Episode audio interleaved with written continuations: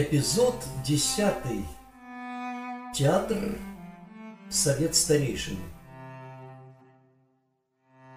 И вот уже на следующий день в четыре часа Максудов стоит перед огромной массивной дверью входа в помещение, в котором собрался так называемый Совет старейшин.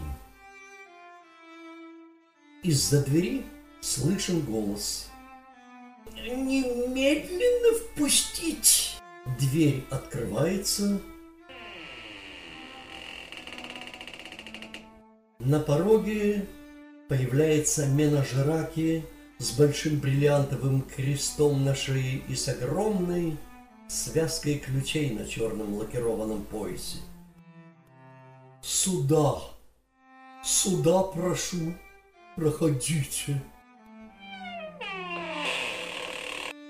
Комнате Иван Васильевич, Гаврила Степанович, Настасья Ивановна, Людмила Пряхина, а также Ипполит Павлович, Федор Владимирович, дама в соболях.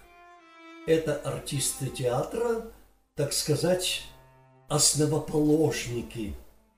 Иван Васильевич обращается к Максудову. Лео! Гаврил Степанович. Сергей Леонтьевич. Иван Васильевич. А, милости просим, милости просим. Ну что, может угодно пообедать или позавтракать?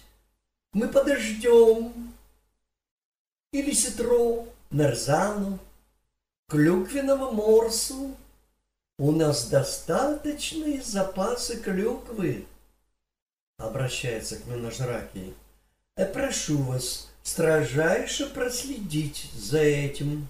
В помещение входит Михаил Панин.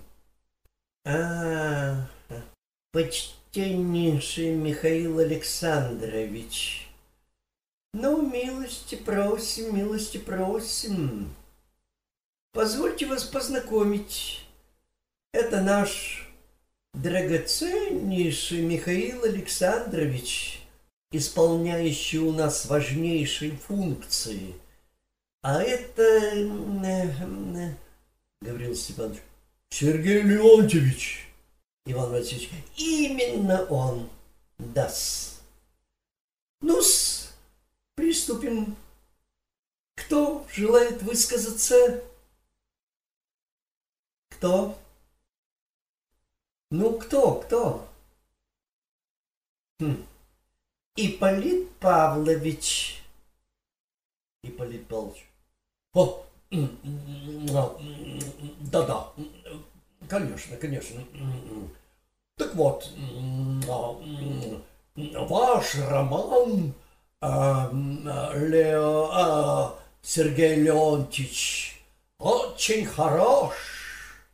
Он исполнен, так сказать, психологической глубины, верно очерченные образы, да. Что касается описания природы, то в них вы достигли почти Тургеневской высоты. Эти звездные ночи украинские, потом шумящий Днепр, это как выразился Гоголь, чуден Днепр, ну вы помните, о запахе акации. Все сделано у вас мастерски. Дас. В особенности впечатляет описание рощи, серебристых тополей листвы. Ну, вы помните, дама в соболях, я помню. До сих пор у меня в глазах эти картины ночи на Днепре, когда мы ездили в поездку. А, а, а, Ипполит Павлович, ничего, кроме комплиментов. Но вы меня простите, Сцена имеет свои законы. вам не удалось передать весь аромат вашего юга, этих знойных ночей. Дама в соболях. О, о, о, о, о, о, эти знойные ночи! О, о. Ипполит Павлович. А роли оказались психологически недочерченными, что в особенности сказалось на роли Бахтина. И я, ну, я не знаю, ее играть нельзя. Простите, простите, да. Общий шум. Все пытаются высказаться. Иван Васильевич помалкивает, ухмыляясь, и разводит руками. Максудов в сторону. Дело в том, что в романе моем не было ни акаций, ни серебристых тополей, ни шумящего Днепра.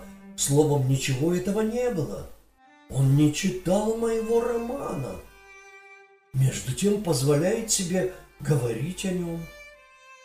Зачем они меня сюда позвали? Иван Васильевич, кто еще желает высказаться? Федор Владимирович, о, хо, хо, о, о,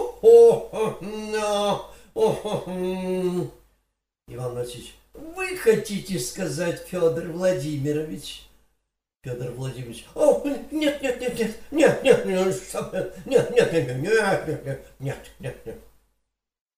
Иван Васильевич Максудову, а может быть, вам что-нибудь угодно сказать? Максудов, насколько я понял, пьеса моя не подошла, и я прошу вернуть ее мне.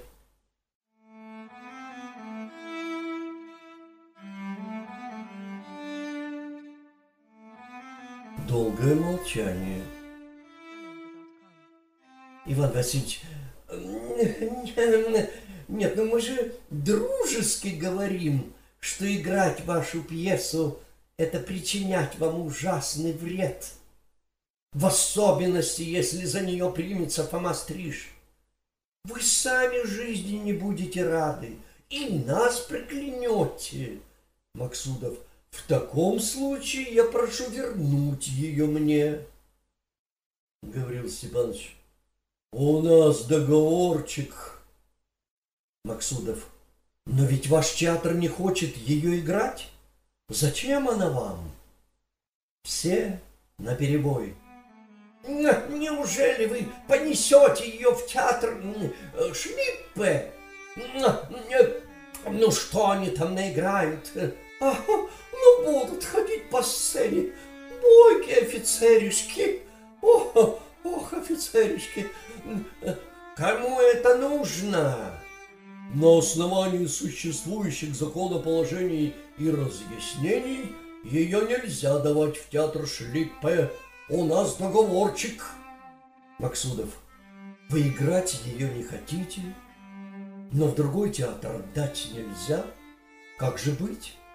Иван Васильевич, мы хотим спасти вас от страшного вреда, от вернейшей опасности, караулищей вас за углом. Опять наступило зловещее молчание, и через минуту Максудова в театре уже не было. В тот же вечер он послал Бомбардову телеграмму. Принимать ее не хотели и приняли после того, как я пригрозил пожаловаться в вестник пароходства.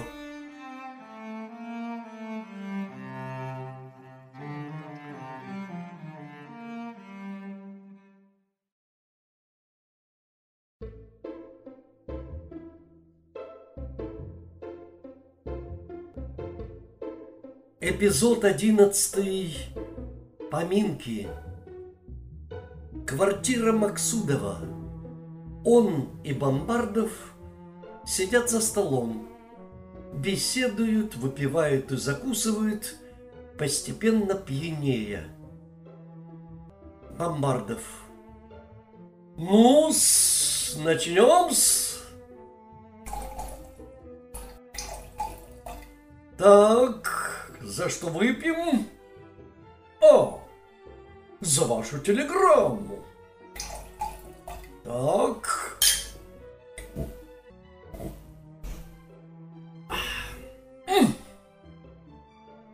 Вот она, ваша телеграмма. Приходите поминки, без вас сойду с ума, не понимаю. Мысль устроить поминки мне нравится.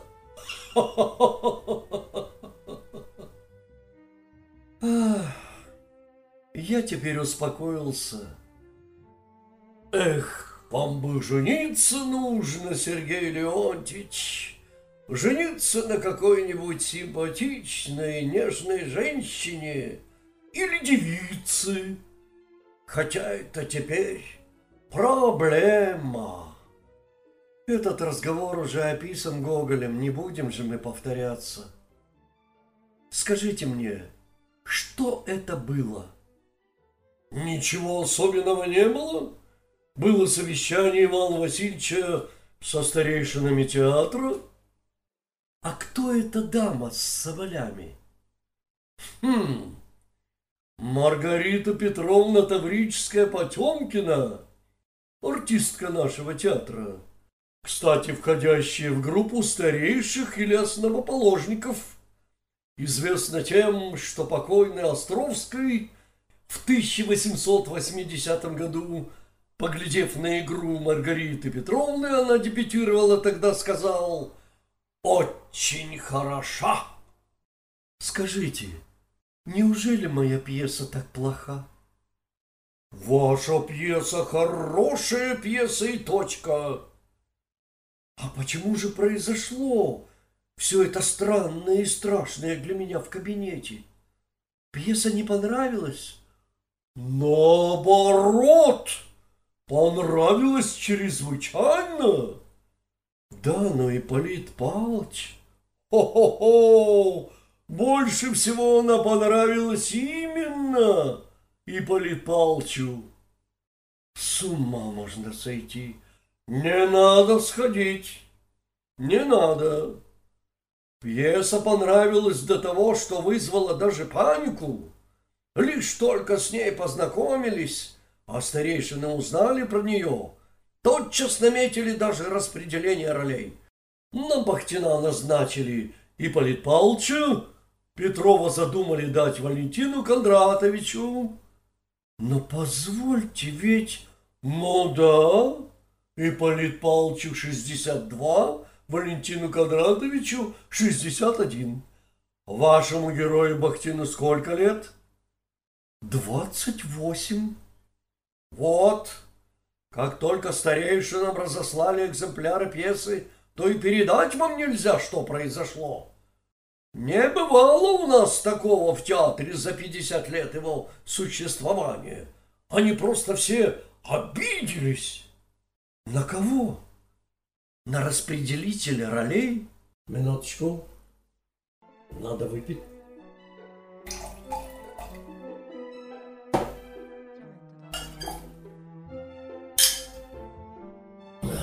Mm-hmm.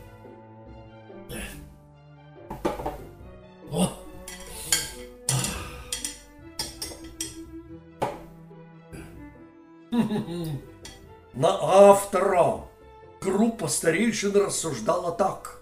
Мы ищем, жаждем ролей. Мы рады показать все свое мастерство в современной пьесе. И здрасте, пожалуйста. Приходит серый костюм, приносит пьесу, в которой действуют одни мальчишки. Значит, играть мы ее не можем. Да я вовсе не претендую, чтобы мою пьесу играли основоположники. Пусть ее играют молодые. Ишь ты, как ловко! Пусть, стало быть, Аргунин, Галин, Елагин, Благосветов, Стреньковский выходит, кланяются, право бис.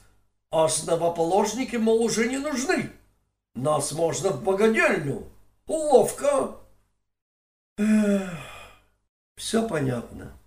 Ведь Иван Васильевич сказал же вам, что невесту надо переделать в мать, тогда играла бы Маргарита Петровна или Настасья Ивановна.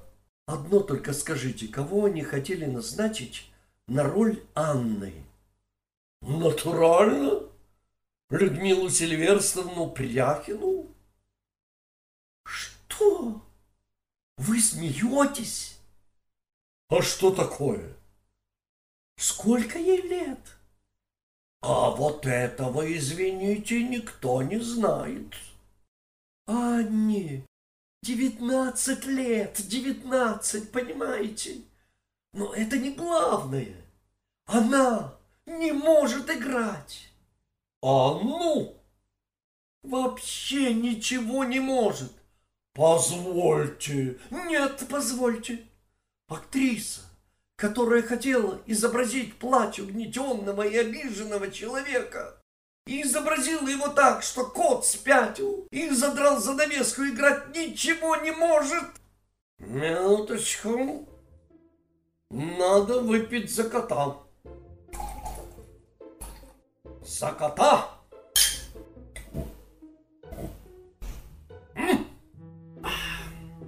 Значит так, кот-болван, у него ожирение сердца, миокардит и неврастения. Целыми днями сидит в постели, людей не видит, ну и испугался. Кот неврастенника, я согласен, но у него вот правильное чутье, и он прекрасно понимает сцену. Он услышал фальшь, омерзительную фальшь.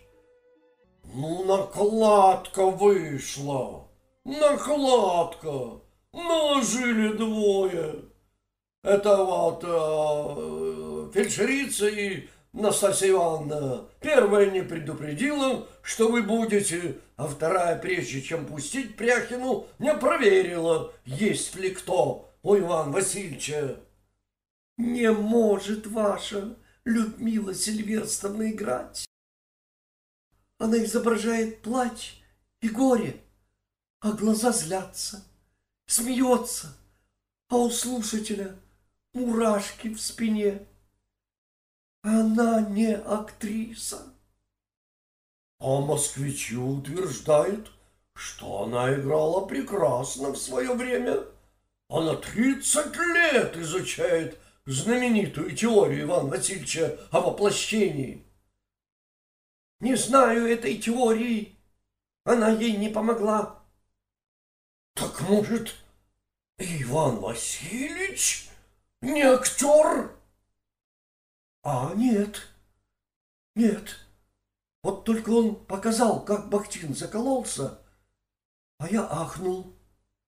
У него глаза мертвые сделались. Сколько можно судить по этой краткой сцене, он величайшее явление на сцене. Я только не могу понять, что он говорил по содержанию пьесы. Все мудро говорил. Как только вы открыли тетрадь, он перестал вас слушать. Он соображал, как распределить роли, чтобы разместить основоположников так, чтобы они разыграли вашу пьесу без ущерба для себя. А вы, вы, вы, вы, вы, вы, ну вы, вы, вы выстрелы какие-то читаете. Единственный раз выстрелили в нашем театре в 1901 году, и то неудачно. В пьесе а, забыл этот э, известный автор, ну, чехоткой болел еще, ну, неважно. Настасья Ивановна сделалась дурно. Людмила Сильверстовна закатила истерику. В пьесе сделали изменения. Герой не стрелял, а замахивался лейкой и кричал «Убью, негодяй!» Но автор обиделся, три года не говорил с директорами, но Иван Васильевич остался тверд. Но если пьеса не расходится у них, почему не хотят, чтобы я отдал ее в другой театр? Хо-хо-хо, хорошенькое дело. Очень интересно нашему театру, чтобы рядом поставили новую пьесу, которая будет иметь успех. Да вы написали в договоре, что не отдадите в другой. Будь он проклят, Гаврил Степанович. А ведь какой тихий, все о душе говорит. О-о-о-о! Орел! Кондр! На скале сидит на сорок километров, кругом видит. Лишь покажется точка, взвивается и камнем падает вниз. Жалобный крик, хрипение, и вот он уже взвился в поднебесье, и жертва у него. О, вы поэт, а вы злой человек. Эх, Сергей Леонтьевич, трудновато вам придется. Значит, пьеса моя не пойдет, все пропало. Готовьтесь претерпеть все. Не стану вас обманывать, она не пойдет, разве что чудо. Я новый, я неизбежный, я пришел, но позвольте... Нет, позвольте, надо выпить.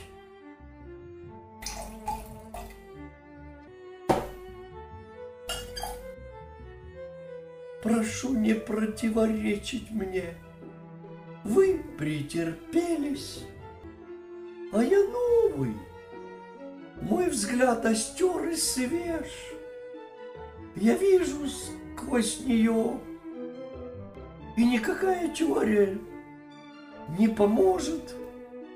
Не бывает никаких теорий. Не бывает никаких теорий. Не бывает. Эх.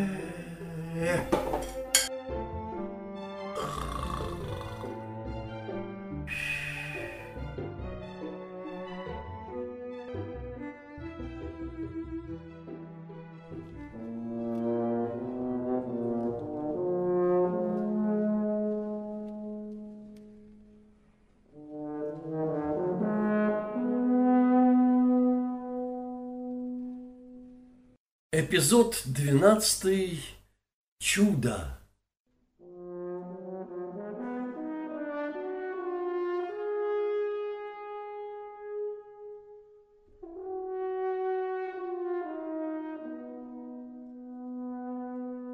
Максудов сидит у себя дома, завернувшись в одеяло.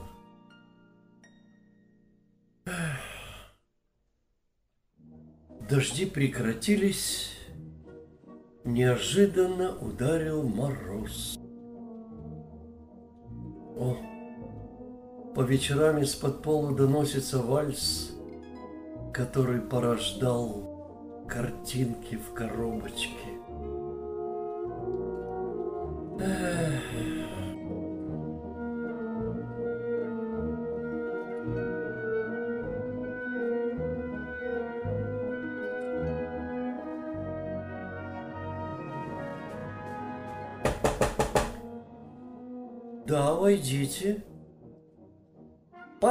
Прибыл. Вот вам велено передать сто рублей, гонорар из театра, журнал и конверт. Благодарю вас. Далее Максудов читает журнал. Так, так, так, вечерняя Москва. Раздел театральные новости. Известный писатель Измаил Александрович Бондаревский заканчивает пьесу «Монмартские ножи» из жизни эмиграции. Пьеса, по слухам, будет предоставлена автором Старому театру. Известный писатель Е. Агапенков хм, усиленно работает над комедией «Деверь» по заказу театра «Дружные когорты». Ну и ну. Драматург Клинкер в беседе с нашим сотрудником поделился сообщением о пьесе, которую он намерен представить независимому театру. Альберт Альбертович сообщил, что пьеса его представляет собой широко развернутое полотно гражданской войны под Касимовым. Пьеса называется условно «Приступ». «Пора, давно пора». Так называется статья. Консультант М. Панин созвал совещание в независимом театре группы драматургов. Выражается сожаление, что это единственный театр, где до сих пор не поставлено ни одной современной пьесы, отображающей нашу эпоху. А ведь независимый театр, как никакой другой, в состоянии раскрыть современную пьесу, ежели за это раскрытие возьмутся такие мастера, как Иван Васильевич или Аристарх Платоныч. А драматурги не удосужились написать пьесу для независимого театра. Позвольте, как это никто не написал пьесу? А мост, а гармоника, кровь на затоп, кровь на затоптанном снегу. Вот еще конверт. Угу. Дорогой Сергей Леонтьевич, немедленно в театр Завтра начинаю репетировать «Черный снег» в 12 часов дня ваш Фома Стриж.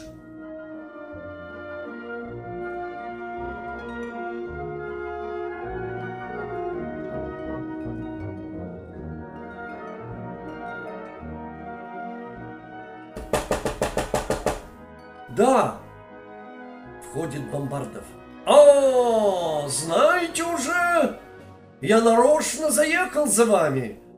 а «Как, как это, позвольте, я не понимаю, как это, как, как это могло случиться?»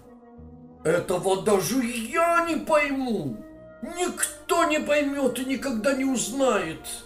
Думаю, что это сделали Панин со стрижом. Но как они это сделали?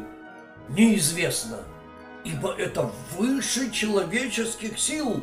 Короче, это чудо! Чудо!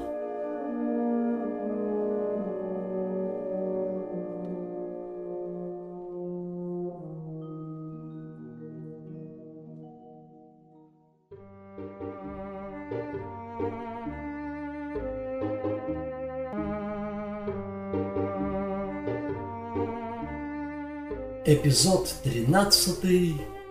Чудо репетиции.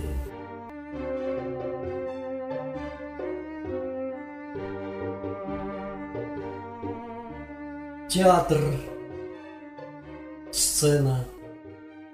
Идет подготовка к репетиции. На сцене загораются фонари. Ваня, дай желтый! Стучат молотки, Закрывается одна половина занавеса. Кнобин, давай! Кнобин, стоп! Давай! Закрывается вторая половина занавеса, на которой вышит символ театра – золотой конь.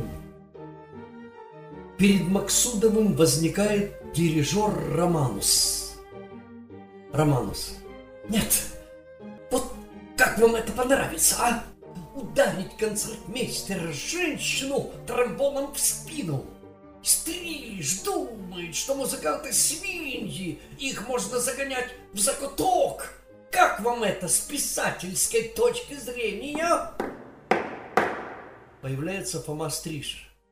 Фома, я знаю, что ты ценишь музыку, но я прошу, чтобы твой помощник не смел издеваться над музыкантами. Стриж. Эй, верховые! Где Бобылев? Бобылев обедает. Романус. Так, попрошу на меня не кричать.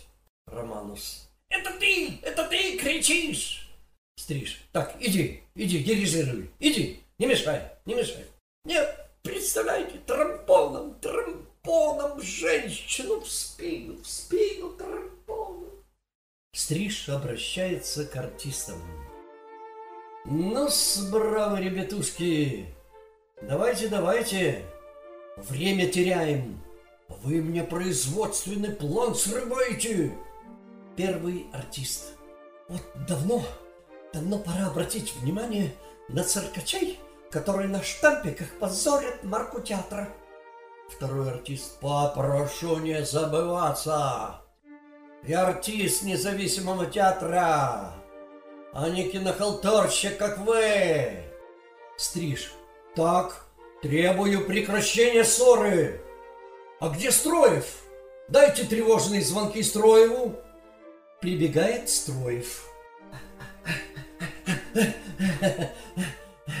А зачем мне тревожные звонки? Я здесь.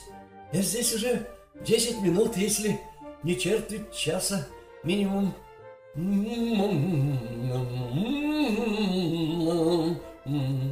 Стриж. Так, попрошу лишних со сцены. Начинаем. В это время в зрительный зал входит Иван Васильевич, за ним следует Августа Авдеевна с пледом, за нею Людмила Сильверстовна Прякина с тетрадкой и кружевным платочком. Все они рассаживаются в зрительном зале, и репетиция начинается. Репетицию начинает Иван Васильевич. Ну приступим. Обводит взглядом сквозь ларнет присутствующих артистов, а те пытаются на сцене что-то там наигрывать. Наигрывают, наигрывают, что-то говорят, что-то делают –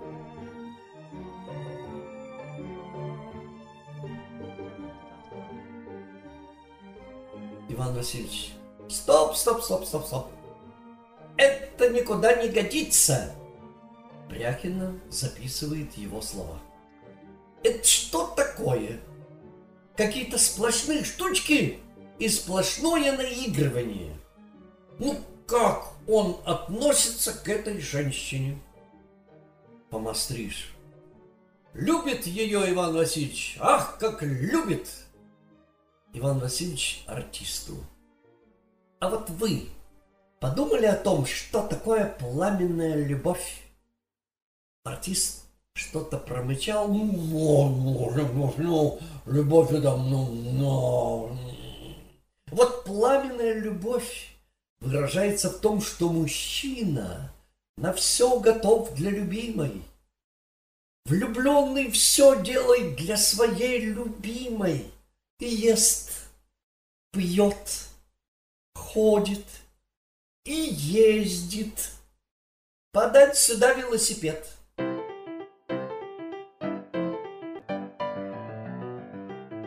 На сцену подают велосипед. Так вот, будьте любезны съездить на велосипеде для своей любимой девушки –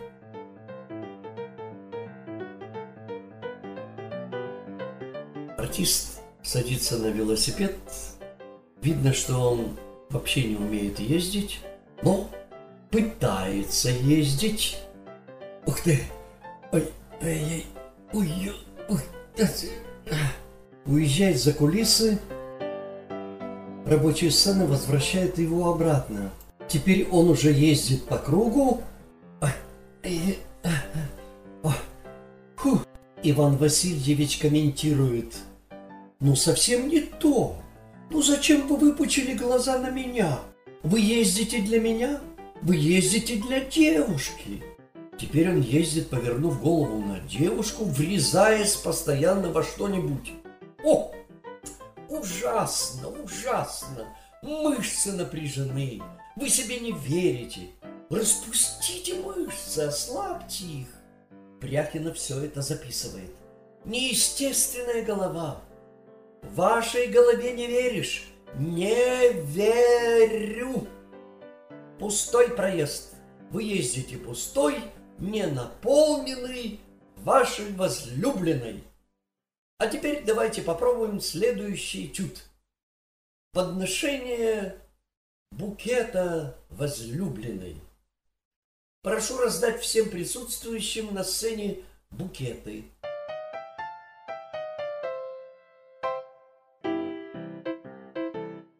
Выносят на сцену букеты, раздают всем присутствующим артистам, и начинается этюд преподношения букетов. Все становятся в очередь, и каждый по очереди пытается преподнести девушке букет.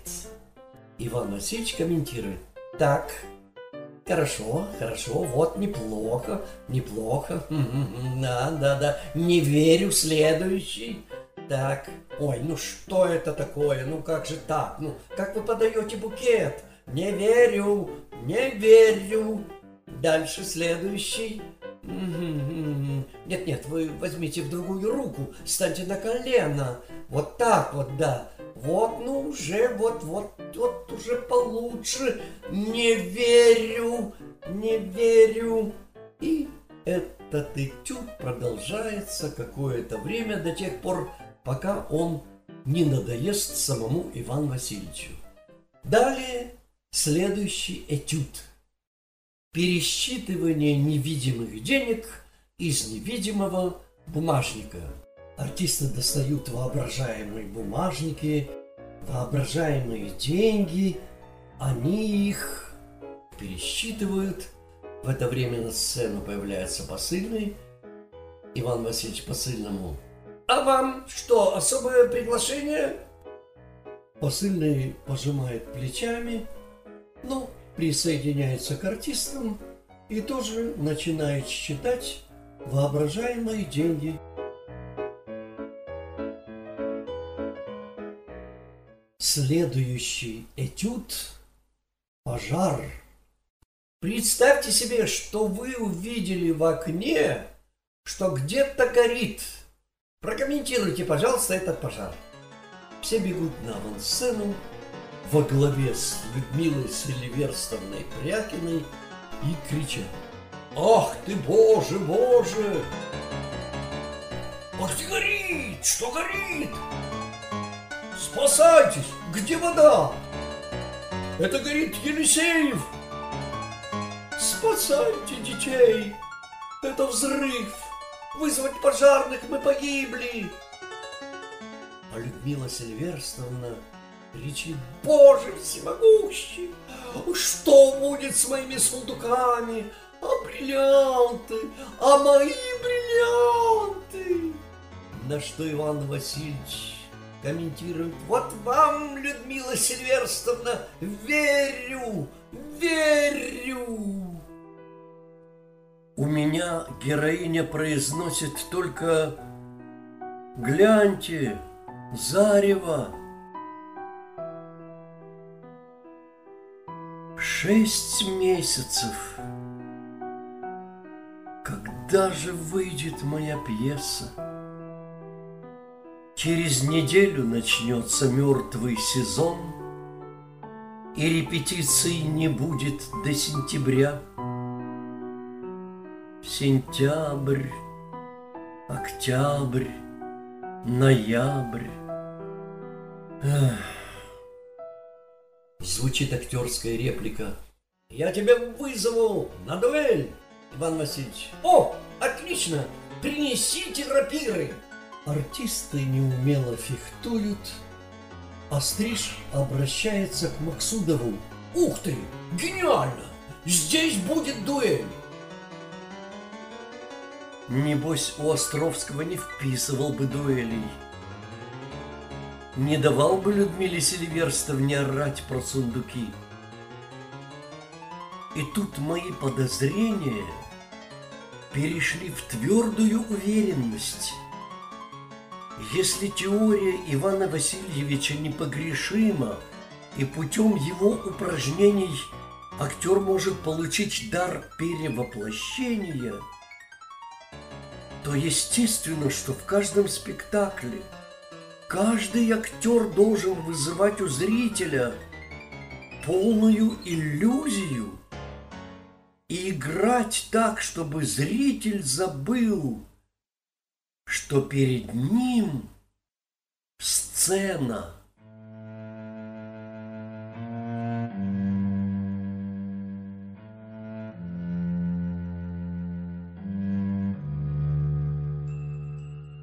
После этих слов роман, к сожалению, обрывается. Роман должен был двигаться дальше примерно по такой конве. Драматург Максудов, видя, что его отношения с одним из директоров независимого театра Иваном Васильевичем зашли в тупик, как манна небесная ожидает возвращения из поездки в Индию – второго директора, Аристарха Платоныча. Тот вскоре приезжает, и Максудов знакомится с ним в театре на его лекции о заграничной поездке. Эту лекцию Булгаков уже держал в голове и изображал автора и слушателя в лицах. Необычайно смешно. К огорчению драматург убеждается, что приезд Аристарха Платоныча ничего не изменит в судьбе его пьесы.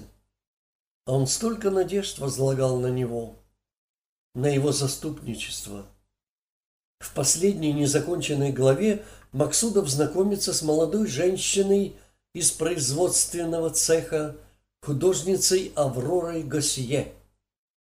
У нее низкий грудной голос, она ему нравится – Петр Бомбардов уговаривает его жениться, но вскоре, к сожалению, она умирает от чехотки.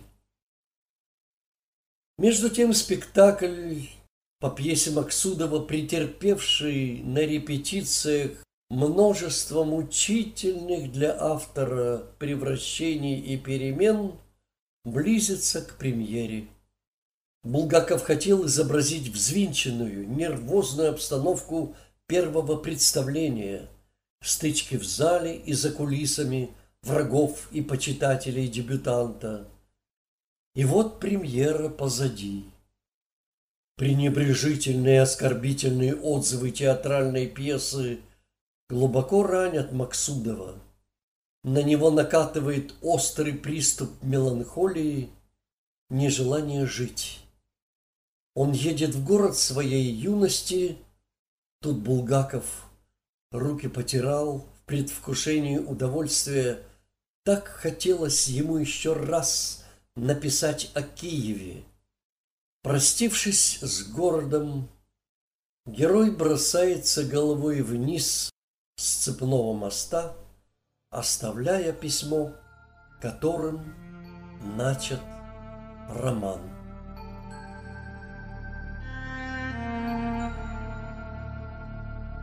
Театральный роман был прерван летом 1937 года ради главного романа жизни Михаила Афанасьевича Булгакова, ее итога, романа «Мастер и Маргарита».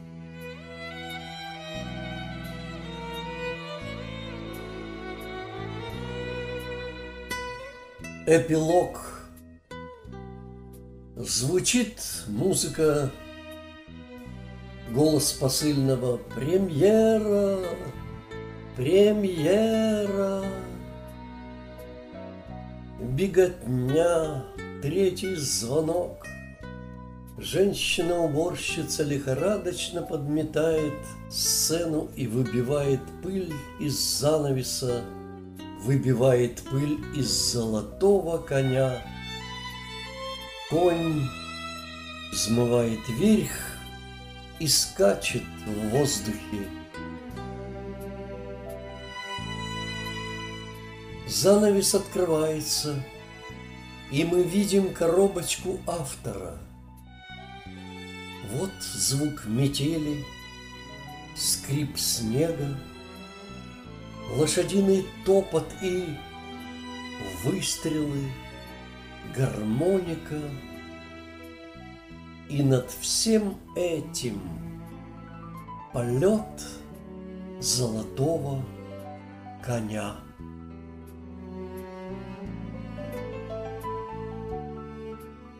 Принимая на себя ручательство в том, что ни таких театров, ни таких людей – какие выведены в произведении покойного, нигде нет и не было.